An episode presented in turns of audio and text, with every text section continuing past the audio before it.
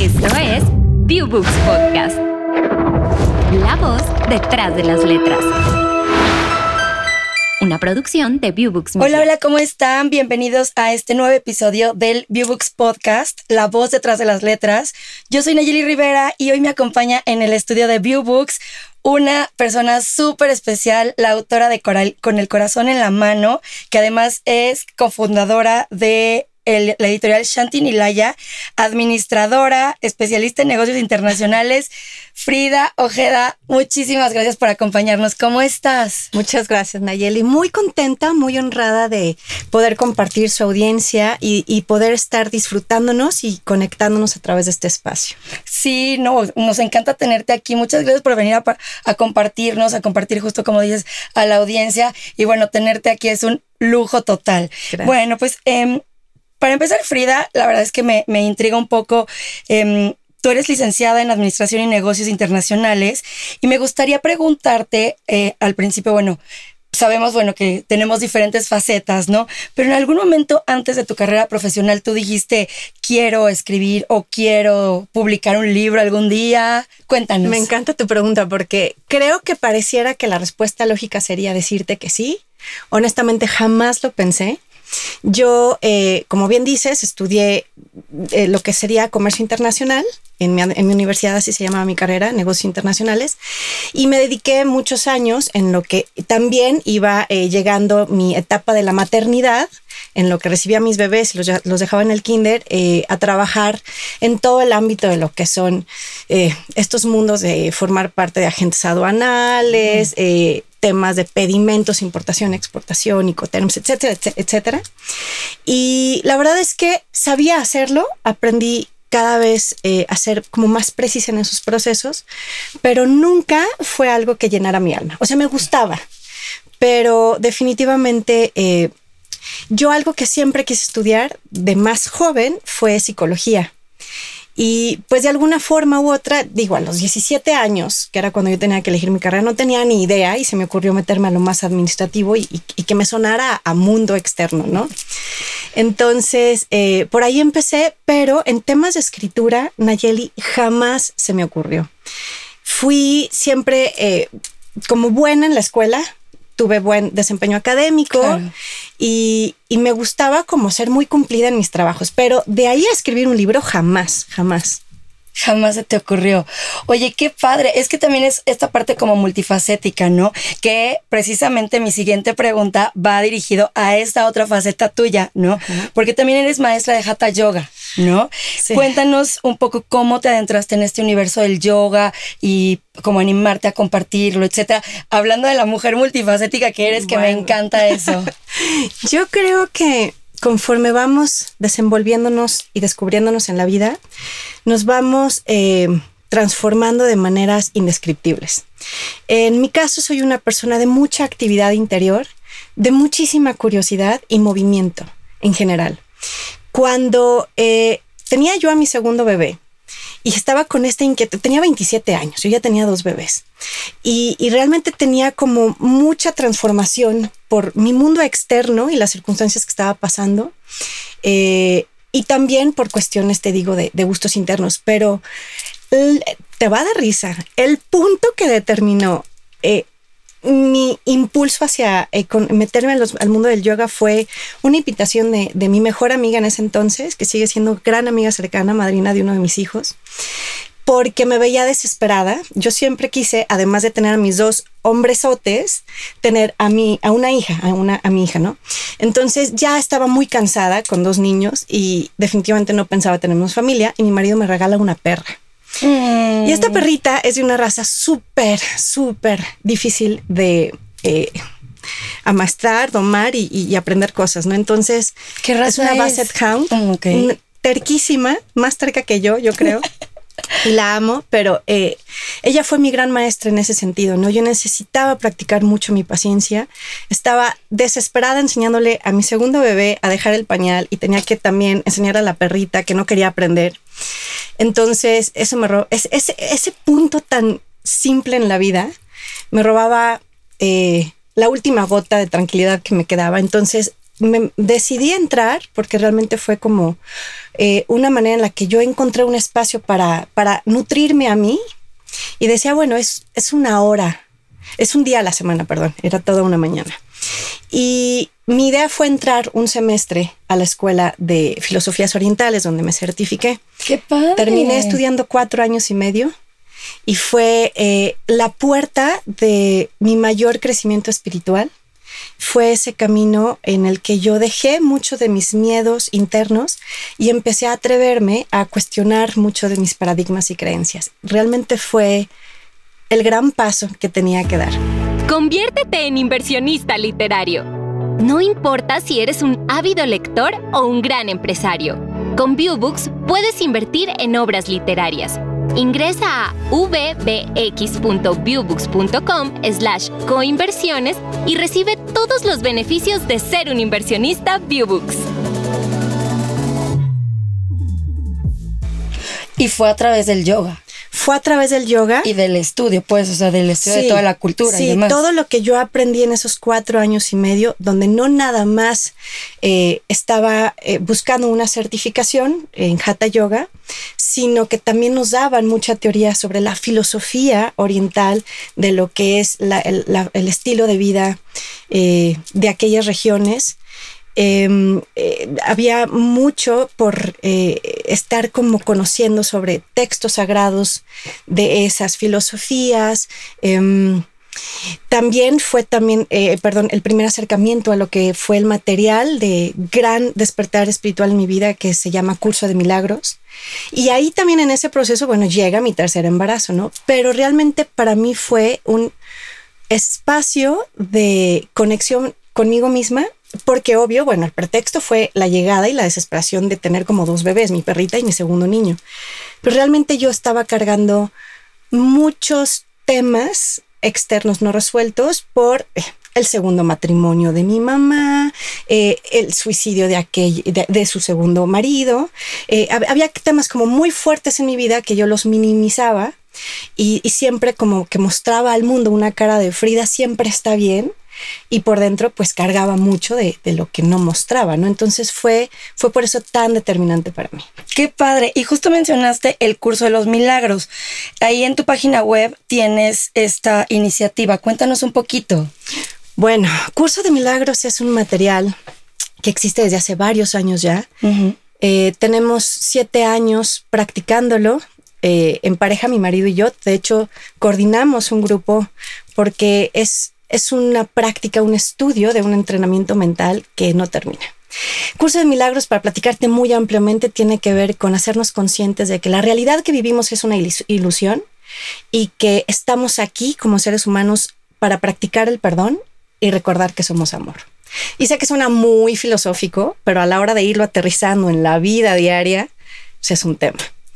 Y bueno, eh, definitivamente el parteaguas en mi vida fue tener estas herramientas para cuando conforme más fueron avanzando los años y después enfrento otro tipo de retos personales, eh, pudiera tomar mucho de, de eso para usarlo como salvavidas. Claro, sí son herramientas que te ayudan, o sea, no es que dejes de tener problemas o dejes de tener adversidad, ¿no? Sino son herramientas que te ayudan a resolver eso, ¿no? Y conforme vas leyendo, aprendiendo y demás. Y eso es lo que compartes en el curso, o sea, esa, esa metodología que tú utilizas. Bueno, la metodología existe eh, en sí, eh, es una práctica durante todo un año consta de tres secciones. La sección que realmente es el curso son 365 lecciones y de lo que trata es simplemente de ir llevando eh, una lección que es como una afirmación que se repite a nivel, es un entrenamiento mental, es una repetición mental y, eso es el curso de milagros. Nosotros lo que hacemos es simplemente convocar para en grupo, ir, ir llevando las vivencias de ese año, eh, porque cada año es muy diferente. Y, las lecciones nunca cambian, pero la experiencia es la que va cambiando. Como bien dices, la vida es proceso y el proceso no termina. Claro. Entonces es una belleza contar con, con este tipo de materiales. ¿Te gustaría formar parte de una comunidad de autores exitosos en el mundo digital? Llega a cientos de miles de usuarios alrededor del mundo. Entra a viewbooks.com y haz parte de la familia Viewbooks.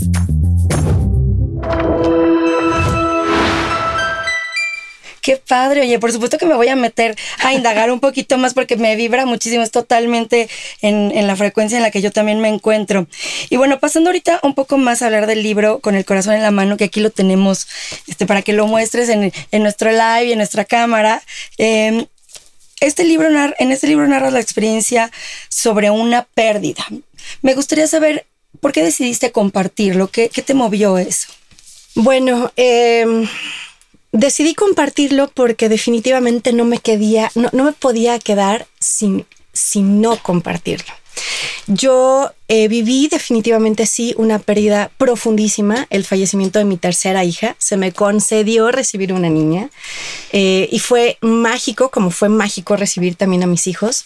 Pero definitivamente, bueno, esta experiencia de, de perder un hijo, eh, aunque en la psicología, la tanatología y todo lo que terminé casi casi en GIA, es así como eh, calificada como una de las situaciones humanas a nivel mental o psicológico más difíciles de ir acomodando, definitivamente sí fue para mí eh, eh, la experiencia más transformadora de mi vida.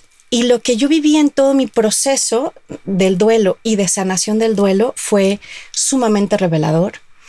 Tanto que eh, asumí que aquello que se me estaba dando a través de esta experiencia no podía quedármelo solo para mí. Y sí, mi libro habla de, por supuesto, esa pérdida, es el capítulo 2, eh, habla de la despedida, pero es un libro que más allá de hablar de pérdidas, habla de reconexiones. Habla de una certeza que es hoy mi misión de vida difundirla, eh, esa certeza que vibra en cada una de mis células que nos recuerda que la muerte no existe. Y obviamente yo, Frida, pues te digo que soy muy terca, tenía que pasar definitivamente por la experiencia de la pérdida o la ilusión de la pérdida para poder confirmar bajo todos mis eh, estándares, criterios y paradigmas esto que te cuento sobre nuestra vida después de la vida. Y ese es el gran regalo que me regala, que me da mi hija y, no podía quedármelo para mí solita, ¿no? Lo, el libro primero lo escribí pensando en que fuera un testimonio de los detalles y las cosas que me iban sucediendo o que nos iban a nivel familia, para que en el tiempo, cuando mis hijos crecieran o existan después mis nietos o la descendencia que toque, eh, pudieran tener conciencia con pleno conocimiento de lo que el mensaje de la llegada y la partida de Shanti en mi vida, ella es el nombre de mi hija, eh, significó. Primero lo, escribí como un testimonio para que quedara el recuerdo así como muy explícito en mis palabras. Y segundo fue eh, algo también muy importante para mí, poder llegar o pensar que podía llegar, no sabía ni cómo, a otras personas que estuvieran pasando por los mismos cuestionamientos que yo pasaba en, esos, en esas noches oscuras, ¿no? En donde no hay esperanza, donde se siente frío, donde todo es oscuro. Y, y yo quería transmitir la esperanza de que sí se puede sanar un proceso, de que sí se vuelve a sonreír y de que verdaderamente nuestros seres amados y cercanos siguen existiendo pero bueno, si no pasamos por la experiencia, no, no tendría sentido eh, la comunicación porque esto no se puede sacar de libros, o sea, solo en la vida. Abre tus oídos a la lectura. ¿Te imaginas oír tus títulos favoritos a cualquier hora del día? ¿Te gustaría escuchar y leer los libros que más te gustan en cualquier pantalla desde la comodidad de tu casa? Entra a viewbooks.com y haz parte de la familia Viewbooks. Sí, lo tienes que ver, lo tienes que vivir, lo tienes que vibrar. Y obviamente ese conocimiento que adquieres con la experiencia es muy distinto a, leer. Qué valiente, de verdad, qué admirable, qué valiente. Yo tengo un, hijo y, no me puedo imaginar, o sea, la valentía que requiere poner en palabras, pero bueno, al mismo tiempo, y justo voy a mi siguiente pregunta, eh, escribir este libro, ¿tú consideras o lo utilizaste o es una herramienta de sanación, la escritura fue una herramienta de sanación. 100%. De hecho, el libro fue naciendo poco a poco, jamás lo planeé.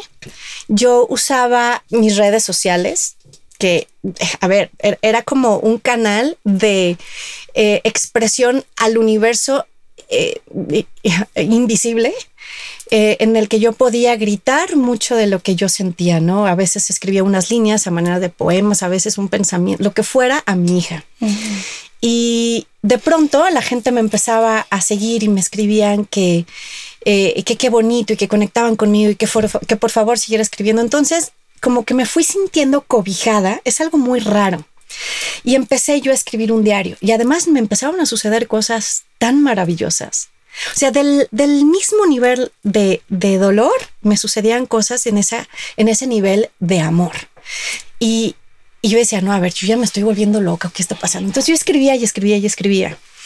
Y llegó un punto en el que eh, casualmente me doy cuenta que una vecina, yo dejé de trabajar, dejé de todo, ¿eh? Entonces me salía a, pues, atender mis plantas, me encantan las plantas. Y, y una vecina eh, me veía siempre y, observaba mi proceso de fuera y ella con mucha experiencia. Y un día se acerca y me dice, oye, Frida, deberías escribir porque eh, veo a la distancia lo que estás viviendo y creo que te va a servir mucho escribir. Y yo no le decía, no, pero, pero pues yo, o sea, como con qué sentido. Me decía, ven, siéntate. Iba, vivimos, vivimos en un coto, ahí tienes tu casa. Entonces me, invita a, la casa club, a la terraza. Me dice, hay que sentarnos aquí una vez a la semana y vas a escribir por dos horas. Yo te voy a ir guiando. Resulta ser que es una gran escritora, editora y tallerista de, de, cursos de autobiografía y ella me fue guiando. Entonces yo en, un lapso de seis meses empecé a vaciar mucho de mi proceso. Obviamente sanando, porque yo escribía, había momentos donde yo escribía en la computadora, se me iban las horas, era increíble porque ya no sentía el tiempo y, era como un proceso de desdoblamiento en donde yo al recorrer eh, mi historia me daba cuenta que tenía la capacidad de estar en la computadora tomando un café, checando que el incienso siguiera encendido y, y de repente me metía en la historia y ya sabes, yo así, ¡guau! No manches. Y luego era como desconectarme del, del, personaje y de pronto estaba actuando en mi vida normal y yo checando que mis hijos entraran del fútbol y la, era como, wow, puedo estar en dos mundos, ¿no? Entonces experimenté un desdoblamiento padrísimo, fue sumamente sanador y, y así nace el manuscrito de mi libro. Eh, me, me, gustaría hacer como una, una pequeña acotación aquí. ¿Tú qué le dirías, por ejemplo, a la gente? Que está pasando por estas etapas de dolor tan fuertes y no encuentra una herramienta, ¿no? O sea, justo hablando de la escritura, ¿no? O a lo mejor puede ser la pintura, o a lo mejor puede ser el baile, ¿no? O sea, siento que mucha gente como que simplemente lo, lo digiere, lo continúa así, sigue por la vida y no, no avanza realmente, ¿no? Fíjate que em, esta es una pregunta que más que pregunta es una extraordinaria sugerencia, porque parte de lo que más sana un proceso de vida, no nada más de duelo, es la expresión. La escritura es en sí misma 100% terapéutica, 100%. Te va a regalar siempre mucho más de lo que te imaginas. Pero habrá quienes digan, oye, pues yo no, a mí ni me gusta escribir, ¿no? Yo, me duermo. Ok, no escribas, pero a manera de herramienta terapéutica, eh, algo que siempre sugiero yo es descubre qué vibra contigo, qué te resuena y busca un canal de expresión personal. Puede ser sudando, corriendo, gritando, nadando, pintando, eh, lo que sea. Pero es importantísimo encontrar un canal de expresión porque es la manera en la que las emociones se van liberando y, y vas dejando espacio para que fluya el ciclo de la vida sobre ti. Eh, somos, somos un canal, como una tubería. Y haz de cuenta que las emociones son como, son como, eh, eh, no obstáculos, sí, cosas que se van asentando. Y entonces la única manera de hacer que fluya el agua de, lo que está ahí para fluir, bueno, pues es ir, ir, dejando que la tubería esté limpia, ¿no? Entonces, sí es importantísimo conectar con algún, alguna forma de autoexpresión. Perfecto, me encanta, me encanta. Digo, es esa parte muy generosa de tu parte compartir todo esto y compartir eh, tu experiencia, como decíamos, ¿no? con estas personas que a lo mejor están pasando por situaciones similares y quizá no tienen una ayuda o una guía para vivir este duelo, ¿no? ¿Cómo fue esta etapa para ti? ¿Crees que em, es esencial buscar estas em, diferentes alternativas, esta, estos lugares cuando no sé, como decía, ¿no? Como una guía, una terapia. O sea, ¿tú qué, tú qué recomiendas? Este, a ver, Nayeli, es, es una pregunta muy amplia. Yo puedo, puedo eh, darte en mi punto de vista basada únicamente en mi experiencia. Jamás podría pensar ni, ni asumir, mucho menos presumir de ser portadora de ninguna verdad. Claro. Pero basada en mi experiencia te puedo compartir que para mí sí fue importantísimo intentarlo todo. ¿Por qué? Eh, porque yo sentía, y, por lo que he vivido en estos últimos cinco años como tanatóloga, eh, en los acompañamientos que doy, es que es un sentimiento compartido de los dolientes, por así decirle, a las personas que están en este tipo de procesos, eh, es que definitivamente nada de lo que hay en el mundo te es suficiente para aliviar el dolor. Entonces yo hice pero de todo. A ver, me fui como, ahora sí, híjole, sin límites, a toda velocidad, a buscar todas las herramientas que conocía, las que no conocía, las que se me ocurrían, las que me inventaban y las que se me ponían enfrente. Intenté todo todo es todo. Eh, busqué desde sacerdotes católicos, eh, fui en, Guadalajara, yo soy de Guadalajara, hay, un, eh, lugar muy, lindo que se llama Casa Tíbet, donde hay sacerdotes tibetanos, los busqué, buscaba respuestas en una filosofía, en una religión, en otra. Yo soy de bases católicas, pero de verdad nada me hacía sentido. Entonces me fui con chamanes, me, me, sometí a, terapias de medicinas sagradas, con ayahuasca, con de todo hacía. Mi única intención era encontrar respuestas a algo que definitivamente eh, después con el tiempo comprendí porque lo viví. Eh, siempre tenemos la respuesta en nuestro interior. Entonces, creo que es importante buscar afuera muchas herramientas para al final de cuentas conectar con la sabiduría interior de cada quien. Pero sí recomiendo que cada quien de acuerdo a sus estructuras y creencias, busquen herramientas que les ayuden a caminar por estos procesos, porque también es un acto de humildad el reconocer que solos no podemos, aunque tengamos toda la fortaleza para auto reconstruirnos.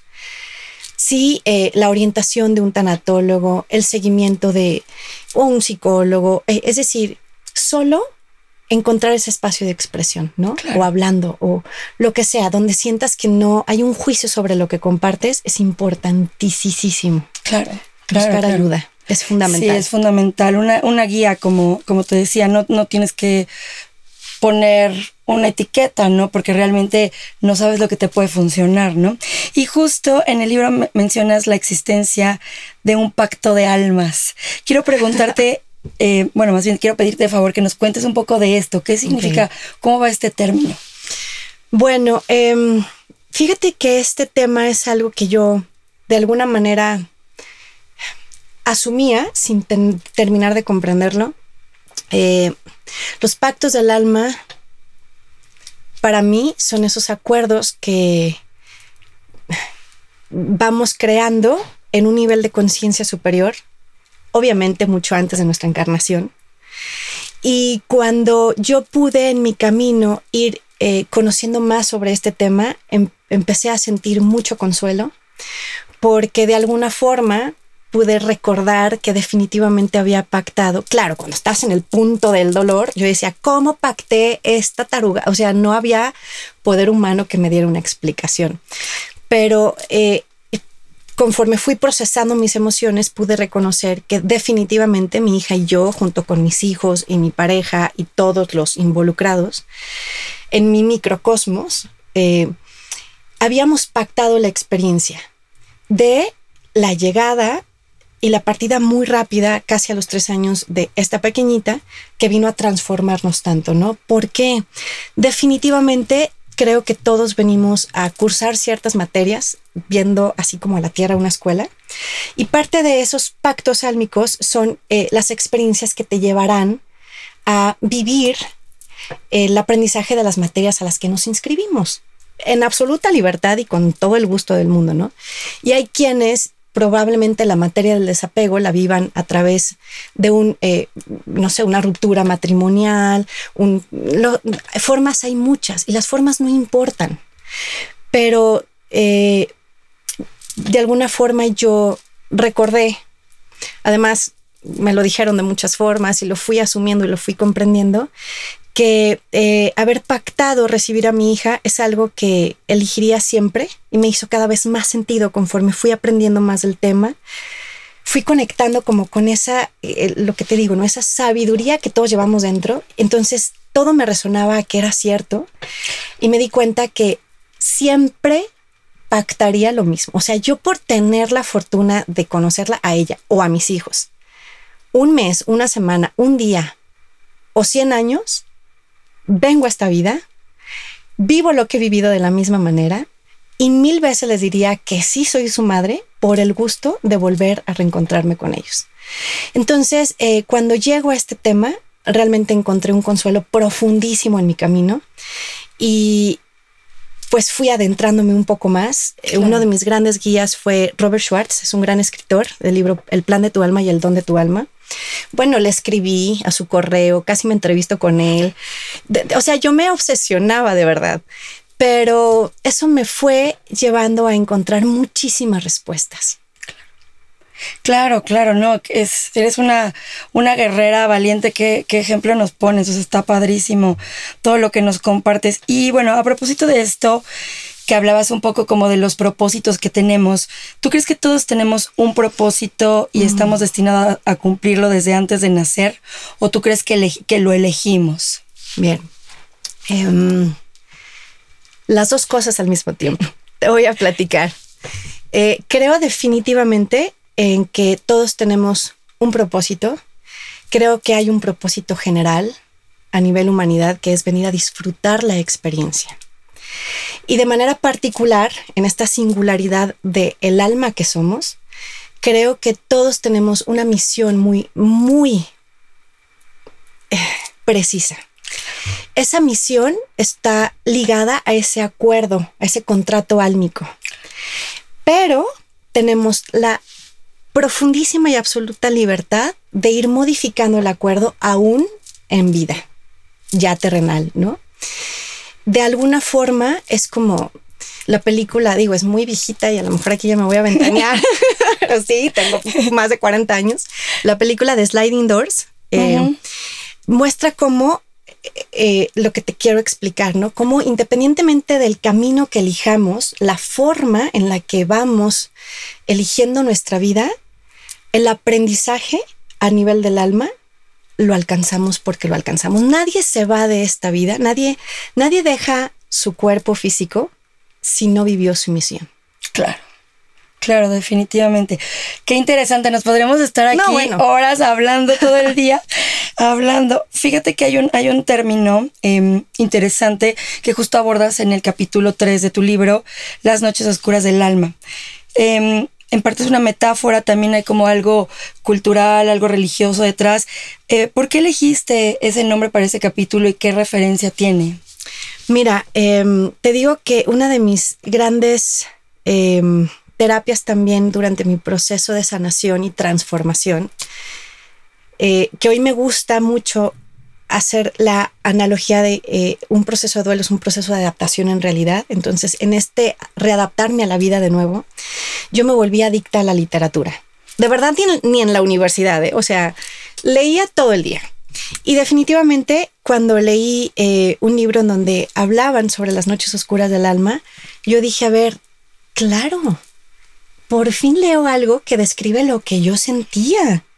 Entonces me, hizo, o sea, me resonó simplemente.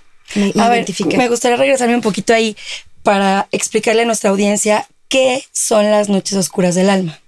Son em, esos momentos de profundísima soledad en los que sientes un vacío indescriptible, eh, en donde podría decirse que es como si estuvieras caminando por un infierno descalzo, pero es un infierno que, quema de tan frío. El, el es, es como un invierno profundísimo, desolación, desesperanza.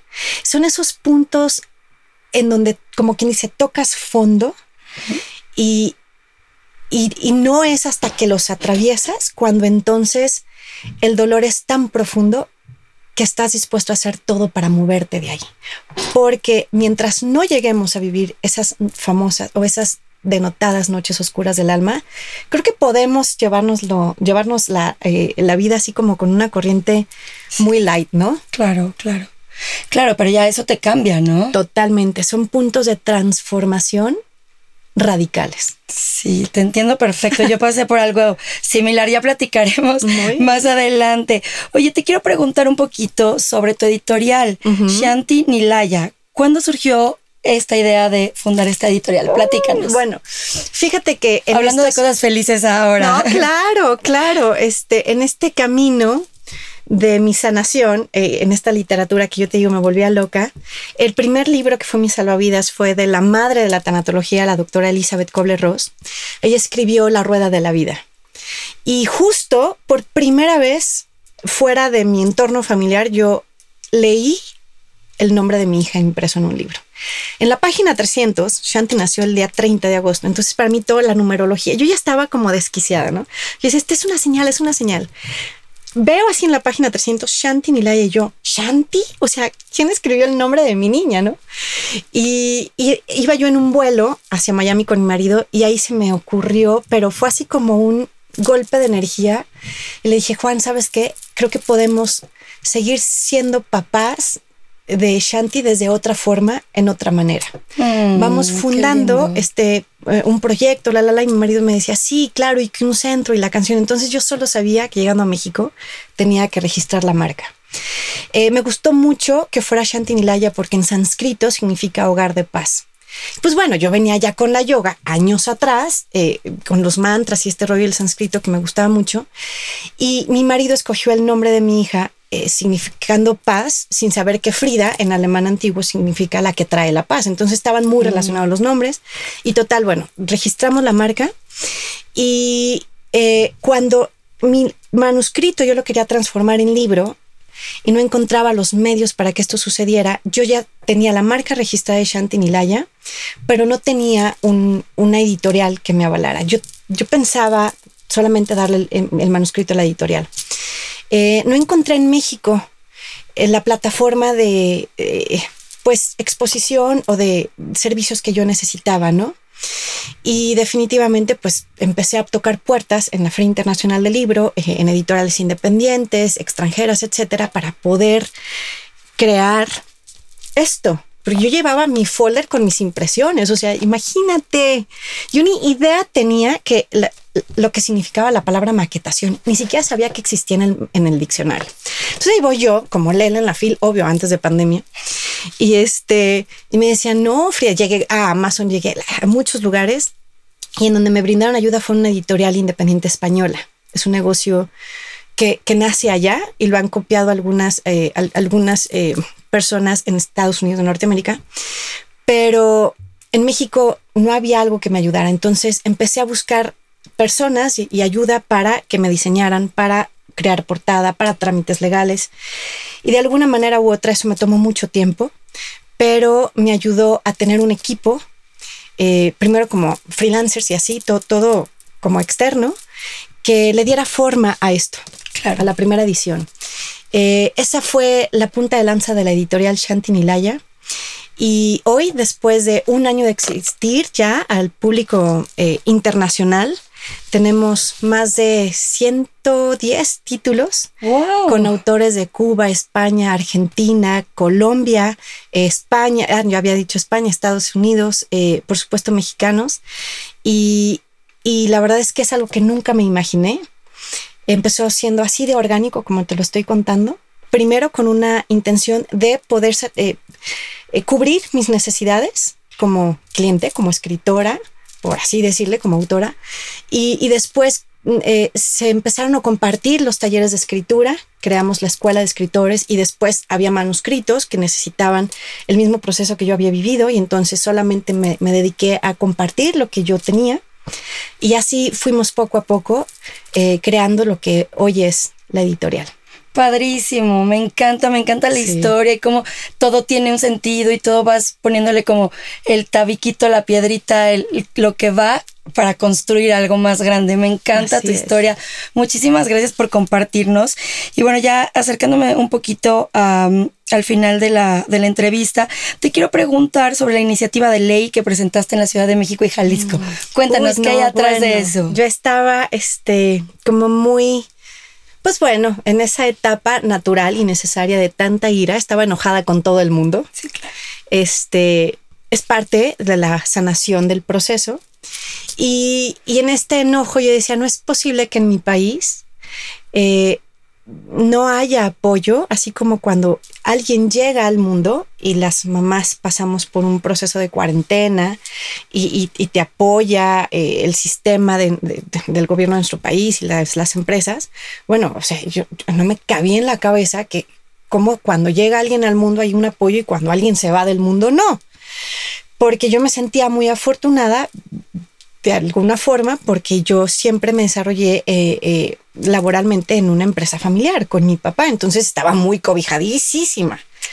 Yo tenía toda la libertad del mundo de ni pensar en pararme a trabajar, pero en, este, en, los, en estos primeros meses, en ese primer año, empiezo yo a cursar mi curso de, tanatología, empezaba ya a dar acompañamientos y, me daba cuenta que había muchísimas personas que me decían, es que se murió mi papá y tengo que regresar a mi trabajo pasado, eh, pasado mañana, me dieron tres días. Y yo decía, es que neta, tu jefe, o sea, deja que se le muera a alguien. O sea, de verdad yo estaba eh, en una empatía tan profunda porque todavía estaban mis emociones pues a flor de piel que decía, no, yo tengo que hacer algo porque no es posible que en México no exista la conciencia de el amor para sostenernos emocionalmente, porque solamente quien vive un proceso así sabe que no tienes ni las capacidades mentales, ni físicas, ni nada psicoemocionales para operar en el... Estás como como un robot, ¿no? Entonces, ¿para qué quieren los empresarios eh, tener a su, a su, personal robotizado calentando un escritorio, porque en verdad no estás en condiciones de nada. Entonces yo estaba, te digo, en esta fase, eh, lanzo esta convocatoria de ley, no encontré apoyo en Jalisco y, vaya que empecé a tocar muchas puertas. Y dentro de esas puertas que toqué aquí en, en, en, perdón, en mi estado, en Jalisco, eh, una amiga me llevó precisamente con un contacto de acá, del Estado de México, y, y, de aquí eh, surgió una conexión importante con gente del PRI y llevaron mi iniciativa de ley que fue aprobada, pero solamente de manera local acá, desde donde estamos grabando.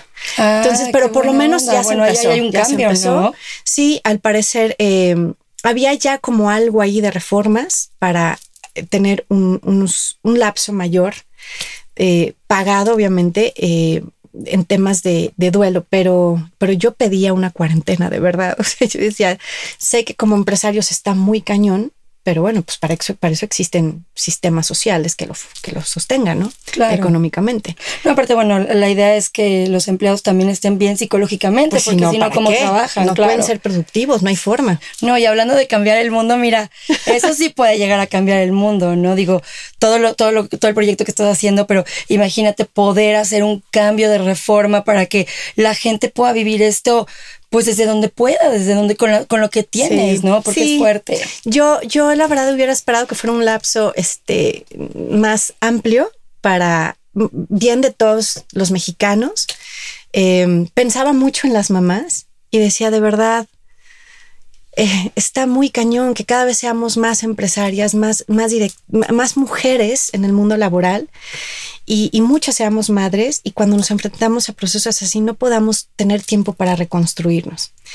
Y bueno, de alguna manera parece que sí, se, hizo, se hicieron muchas adecuaciones eh, y le sirvió a la persona que estaba en ese momento. A mí no me importa a nombre de quién haya quedado nada, ¿no? Pero lo importante es que se mueva el país hacia esos puntos para mí. Claro, claro. Y bueno, nunca es tarde para presentar a lo mejor otra, ¿no? Y, pedir que se haga a nivel federal o algo así. O sea, no, no, este, pues no es un, proyecto terminado, ¿no? Es algo que sigues construyendo, como te digo, vas así poniendo. Me encanta, me encanta. Muchísimas gracias. Y bueno, pues ya, este, ya casi terminando nuestra entrevista, em, ya saben quienes nos escuchan que tienen que entrar a la plataforma de www.viewbooks.com, se escribe con B chica, B grande y X al final, y van a escuchar ahí con el corazón en la mano. Y por favor, Frida, recuérdanos tu página web y tus redes sociales. Bien, bueno, a mí de manera personal me encuentran en mis redes sociales arroba fridaojeda.sánchez en Instagram y Frida Ojeda en Facebook.